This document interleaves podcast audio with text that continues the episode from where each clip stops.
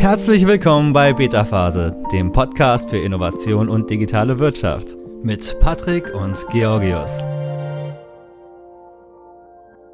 Unabhängig davon, ob du ein ganzes Unternehmen von zu Hause aus betreibst oder gelegentlich im Homeoffice bist, du kannst garantiert ein Lied davon singen, wie abgelenkt du zu Hause arbeitest. Wenn es dir so geht wie mir, dann genießt du sicherlich die Vorteile, die die Fernarbeit mit sich bringt und hast auch nach Corona entschieden, ganz oder teilweise in der Heimarbeit zu bleiben.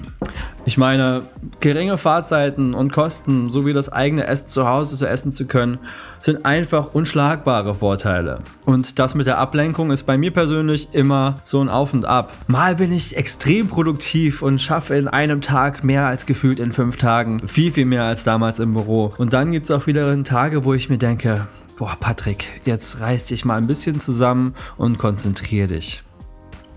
Im Großen und Ganzen bin ich und auch andere Fernarbeiter, die ich kenne, produktiver. Wer es geschickt anstellt, der meistert seine Work-Life-Balance auf diese Art und Weise. Aber dafür musst du dich diesem einen großen Ungeheuer stellen und es besiegen. Die Ablenkung. Wie schaffen wir es, produktiv zu sein und wie hilft uns ein digitaler Lebensstil dabei? Wo kann es uns unterstützen und wo sollte man vielleicht doch eher zu analogen, zu analogen Tools greifen? Mit diesen Fragen beschäftigen wir uns heute in diesem Podcast. Hi, ich bin Patrick und seit Jahren arbeite ich im Homeoffice und aktuell sogar vollständig remote als digitaler Nomade und kämpfe immer wieder gegen mein Ungeheuer. Aber ich möchte heute nicht nur über das Thema Fokus sprechen. Unser Schwerpunkt in Beta-Phase dreht sich ja schließlich um digitale Themen.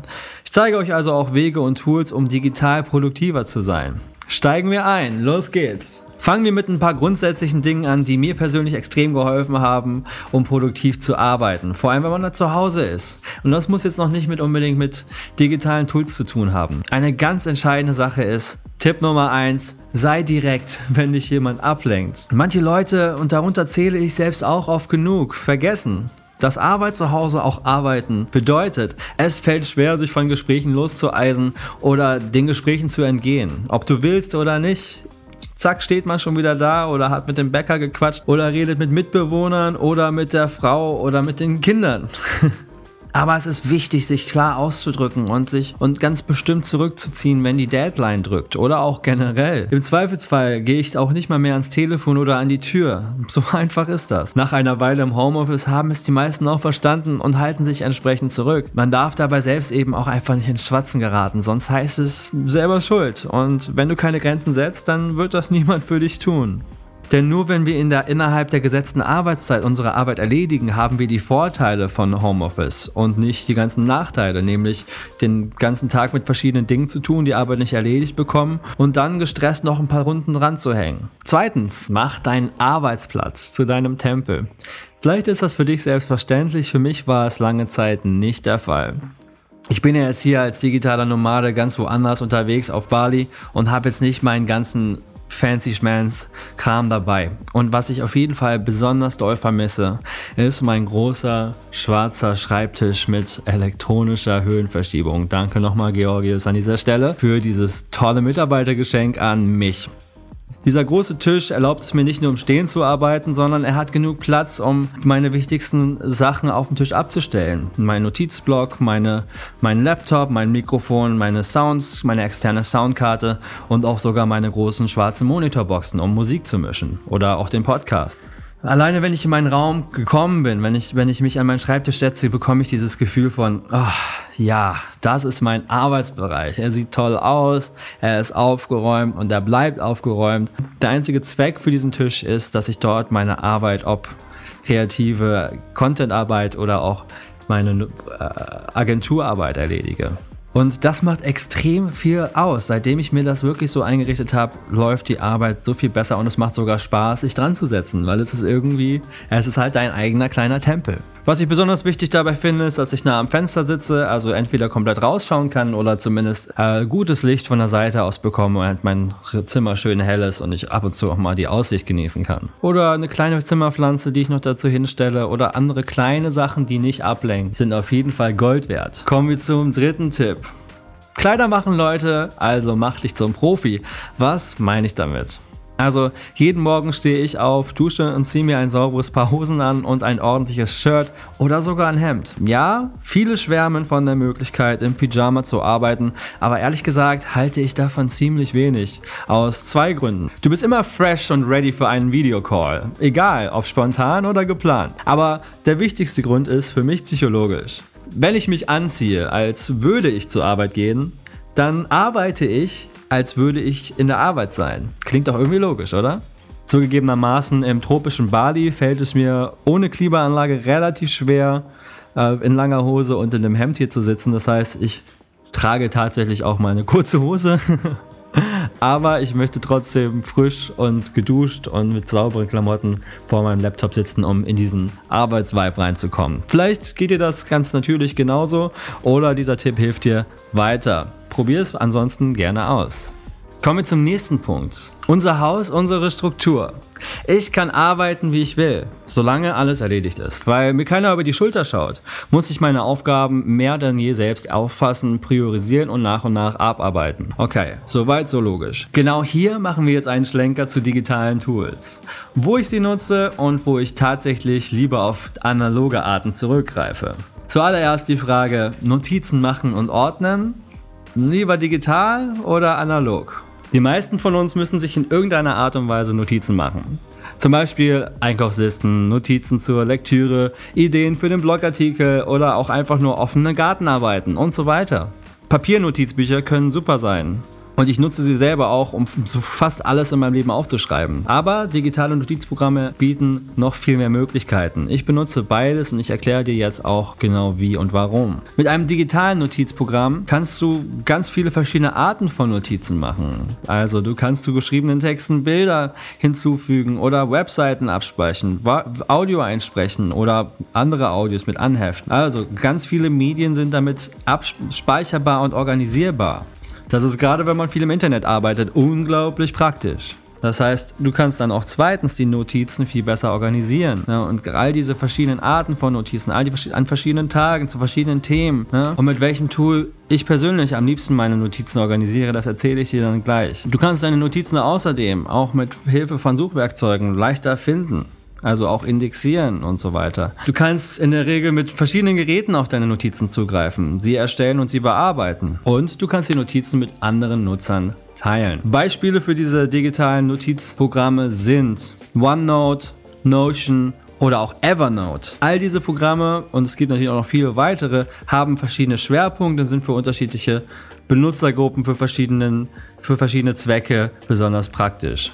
Mit Notion kannst du komplexe, strukturierte Seiten erstellen und Projekte verwalten, während OneNote dazu dient, Texte und andere Daten auf möglichst einfache Weise zu speichern. Ich persönlich nutze Notion sehr gerne, weil es ein ziemlicher Allrounder ist und ein All-in-One-Arbeitsbereich, in dem ich die Notizen mache und auch die Aufgaben verfolge und verschiedene Medien organisieren kann überhaupt schreibe und verfolge ich meinen ganzen Content von der Idee bis zum fertigen Upload direkt in Notion. Aber es gibt auch viele Leute, die auf Evernote schwören, wo du auch verschiedenste Medien speichern und organisieren kannst. Ich denke, letztendlich ist es wirklich eine ganz persönliche Frage, was du da, ähm, was für dich passt, was zu deinen was zu deiner Arbeitsweise, zu deiner Denkweise passt. Für mich ist Notion wie eine digitale Auslagerung meines Gehirns, weil es so flexibel ist und ich sehr viel, sehr viel anpassen kann, habe ich sehr viele Möglichkeiten, das an meinen Workflow anzupassen. Hast du schon mal Trello, Meistertask oder Todoist verwendet? Das sind einzelne Programme für Kanban-Boards und To-Dos, wie der Name schon verrät. Und auch diese sind zum Beispiel in Notion integriert. Aber sollte die Notion zu groß sein, greif auf die genannten Task Manager zurück. Aber brauchen wir denn jetzt tatsächlich immer diese digitalen Tools wie solche Task Manager online?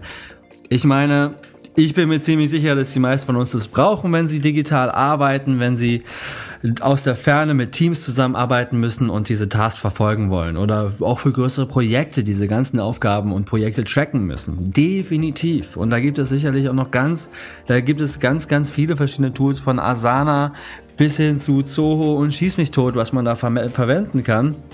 Da bin ich jetzt garantiert keine zuverlässige Quelle für, dafür gibt es einfach zu viele Tools.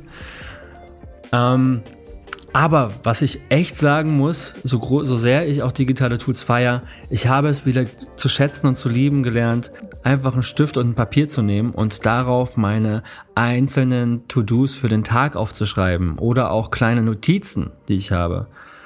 Ähm, auf meinem kleinen Blog hier habe ich, es ist ein ganz kleiner, der passt in meine Bauchtasche, den ich auch immer dabei habe. Mm, wo ich links quasi, wenn ich den Tag starte, habe ich links mein Braindumping und schreibe Gedanken auf oder ähm, To-Dos, die mir gerade in den Sinn fallen und alles, was so anstehen könnte, sammelt das auf der linken Seite und zum rechts packe ich das rein, um das zu priorisieren. Das heißt, der erste, das erste Item ist dann der erste Task, den ich machen möchte oder muss. Und so kann ich das Ding einfach abhaken, wenn ich das im Laufe des Tages mache. Ich habe das immer neben mir liegen und kann das dann einfach ausstreichen. Ich finde, es hat auch einfach, dass dieses, dieses Analoge hat einfach was. Ich denke, das, das kennen wir alle, deswegen lesen meisten von uns wahrscheinlich auch Bücher, ähm, gedruckte Bücher statt Kindle, weil es einfach schön ist, was in der Hand zu halten und dieses Gefühl, was auszustreichen, wenn du das geschafft hast, das kann ich irgendwie nicht wieder, das, das ist nicht dasselbe, wenn man das in einem digitalen Tool macht. Und ich habe das Buch halt immer hier bei mir. Ich kann schnell einen Gedanken aufschreiben und immer, wenn ich mit jemandem spreche, kann ich mir Notizen dazu machen oder ein To-Do aufschreiben. Das sieht hat eine andere Ästhetik, wenn man jetzt zum Beispiel sein Handy nimmt. Wenn ich mit jemandem spreche und dann Notizen beim Handy einschreibe, da fühle ich mich komisch. Da fühle ich mich so, als würde ich jetzt mein Handy benutzen und dafür die Aufmerksamkeit von meinem, von meiner, von meinem Gesprächspartner, von meiner Gesprächspartnerin weglenken. Wenn ich aber mein Notizbuch nehme, dann hat das irgendwie was viel mehr, das ist irgendwie sophisticated, das ist kultivierter, hat, äh, fühlt sich besser an. Also, aber es ist was ganz Persönliches an der Stelle. Aber wie gesagt, diese Technik links zu braindumpen und rechts die To-Dos dann zu priorisieren, hat mich enorm weitergebracht und für die großen komplexen Sachen und das Tracking und so weiter verwende ich aber auf jeden Fall Tools, um das große Ganze im Auge zu behalten und größere Mengen an Content zu schreiben und zu organisieren. Wie gesagt, dafür nehme ich Notion. Noch einen anderen Tipp, den ich habe wenn wir so digital arbeiten und eben so viel auf dem Bildschirm schauen. Das ist eine Sache, die ich auch ganz viel vernachlässigt habe bei mir persönlich und das ist Pause fürs Auge. Ich meine, wir alle kennen das Spazieren gehen, Sport machen und so weiter. Dafür müssen wir jetzt nicht, da müssen wir jetzt nicht groß drüber reden. Aber diese Pause fürs Auge ist, finde ich, revolutionär für mich äh, darauf äh, einen Fokus zu setzen. Vor allem, wenn du nicht rausgehst zum Spazieren, wenn du vielleicht gerade nur kurze Pause machen willst, aber eben deinen Arbeitsfluss nicht komplett unterbrechen möchtest. Dafür machst du alle 20 Minuten Pause und hörst auf, auf den Bildschirm zu schauen und guckst dabei etwas anderes an. Im besten Fall ist das Ganze dann 20 Meter weiter von dir entfernt. Ich meine, wenn du ein Fenster hast, dann guck einfach raus, schau dir den Baum an, der weiter weg ist oder den Kirchturm und schau das ungefähr 20 Sekunden lang an. Ich persönlich finde es jetzt nicht so einfach, das immer durchzuziehen, weil man muss halt dann 20, alle 20 Minuten daran denken, das jetzt zu machen. Wenn du das mal ausprobieren möchtest, dann stell dir auch lieber meinen Wecker dafür. Aber da kam mir aber auch oft die Pomodoro-Technik sehr zugute. Hier eine kleine Side Note zu der Pomodoro-Technik. Die Pomodoro-Technik ist eine Methode, bei der du nach 25 Minuten genau 5 Minuten lang Pause machst. Nach einigen Malen hast du dir dann eine längere Pause verdient. Je nachdem, wie geübt du im Fokussieren bist und je nach deinem Workload oder Workflow kann man diese Zeit natürlich anpassen und verlängern oder verkürzen. Einige Leute sagen, dass 25 Minuten lang zu arbeiten sich nicht gut eignet, um wirklich in diesen Flow zu kommen, um sich langfristig zu konzentrieren in etwas.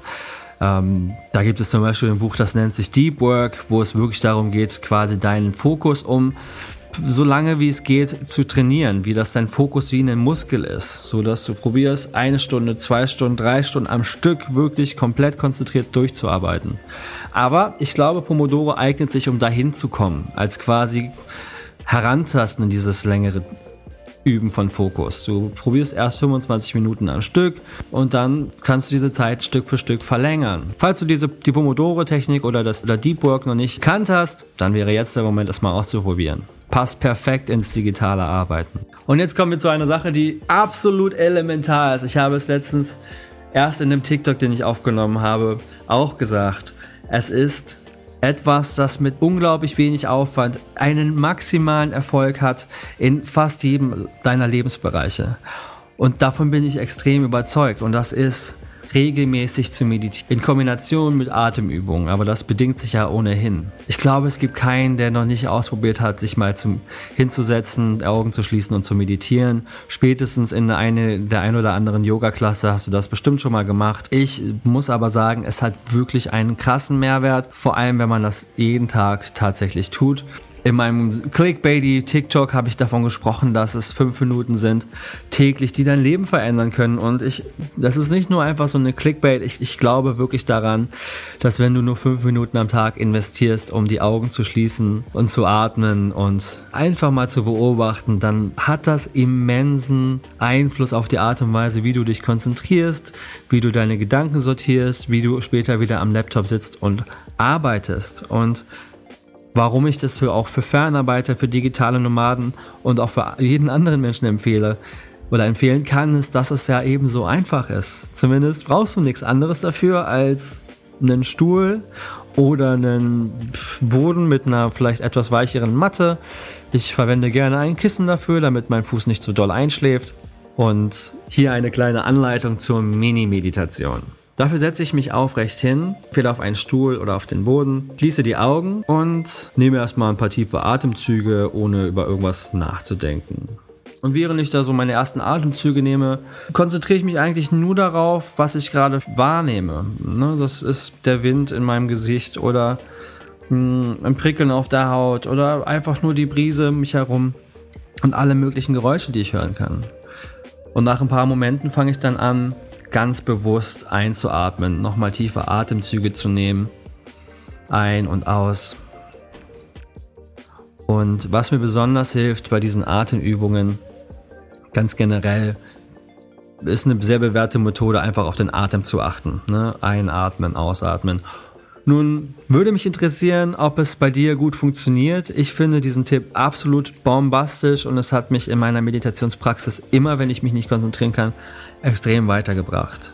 So, das, jetzt kommen wir auch schon wieder zum Ende dieser heutigen Folge. Ich habe in dieser Folge bewusst darauf verzichtet, zu viele Tipps zu geben, die man in anderen Artikeln zuhauf liest oder die, die wirklich der Standard sind, wie jetzt komplette verschiedene digitale Workflows und Tools. Ich habe das ange, ange rissen und vor allem meine persönliche Erfahrung mit eingebracht, was ich persönlich auch selber wertvoller finde, wenn ich das von anderen höre, gerade in einem Podcast. Es ist einfach angenehm, eine persönliche äh, Note da zu hören und sich inspirieren zu lassen, wie andere arbeiten, sich konzentrieren und produktiv bleiben. Und ich meine, die Tools findest du, wenn du googelst, zuhauf im Internet und kannst sie dir in Ruhe auch vergleichen. Ich habe dir hier Sachen mitgegeben, die mir persönlich wirklich extrem weiterhelfen, von überall aus zu arbeiten. Sprich, klare Grenzen zu setzen, indem ich Leuten direkt sage, ich muss jetzt arbeiten oder ich bin nicht verfügbar. Oder dass ich, egal wo ich bin, mir versuche, einen Arbeitsplatz einen Tempel zu schaffen, in dem ich arbeite und auch nur das dort tue, in dem ich mich wohlfühle und produktiv konzentriert arbeiten kann.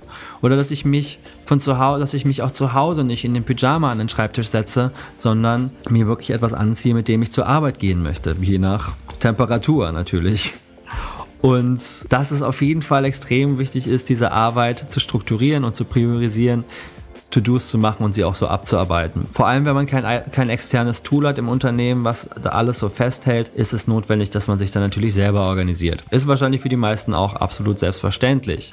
Nun habe ich dir auch erzählt, wie ich meine, meine Notizen digital festhalte und was ich analog ausschreibe, wie mir das am meisten hilft, mit dem Braindumping und mit den Tools zu priorisieren. Und was ich meine absoluten Lieblingstipps sind die, die ich dir als letztes gegeben habe, die Pause fürs Auge. Also alle 20 Minuten mal für 10 Sekunden, 20 Sekunden woanders hinschauen oder das Auge ausruhen und mal wieder in die Ferne gucken zu lassen. Und die Mini-Meditation. Etwas, was definitiv in der Trickkiste eines jeden Menschen auf der Welt sein sollte. Mindestens fünf Minuten am Tag zu meditieren. Aber auch gerade um produktiv und konzentriert zu arbeiten, ist es Gold wert und für jeden möglich, weil du einfach nichts anderes brauchst außer dich selbst. Also, ich hoffe, ich konnte dir hier etwas Gutes mit auf den Weg geben, um digital produktiver zu sein oder von überall aus produktiv zu sein und entspannt und fokussiert in den Arbeitsflow zu kommen. Und an der Stelle verabschiede ich mich von dir und hoffe, dass wir uns nächste Woche wieder hören, wenn es Montag die nächste Folge gibt in einer Woche.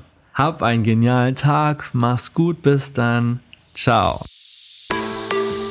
Das war's auch schon für heute. Wenn dir diese Folge gefallen hat, abonniere unseren Podcast. Schon bald siehst du Innovation aus verschiedenen Blickwinkeln und bekommst wertvolle Einblicke in die digitale Wirtschaft. Bis bald bei Beta Phase.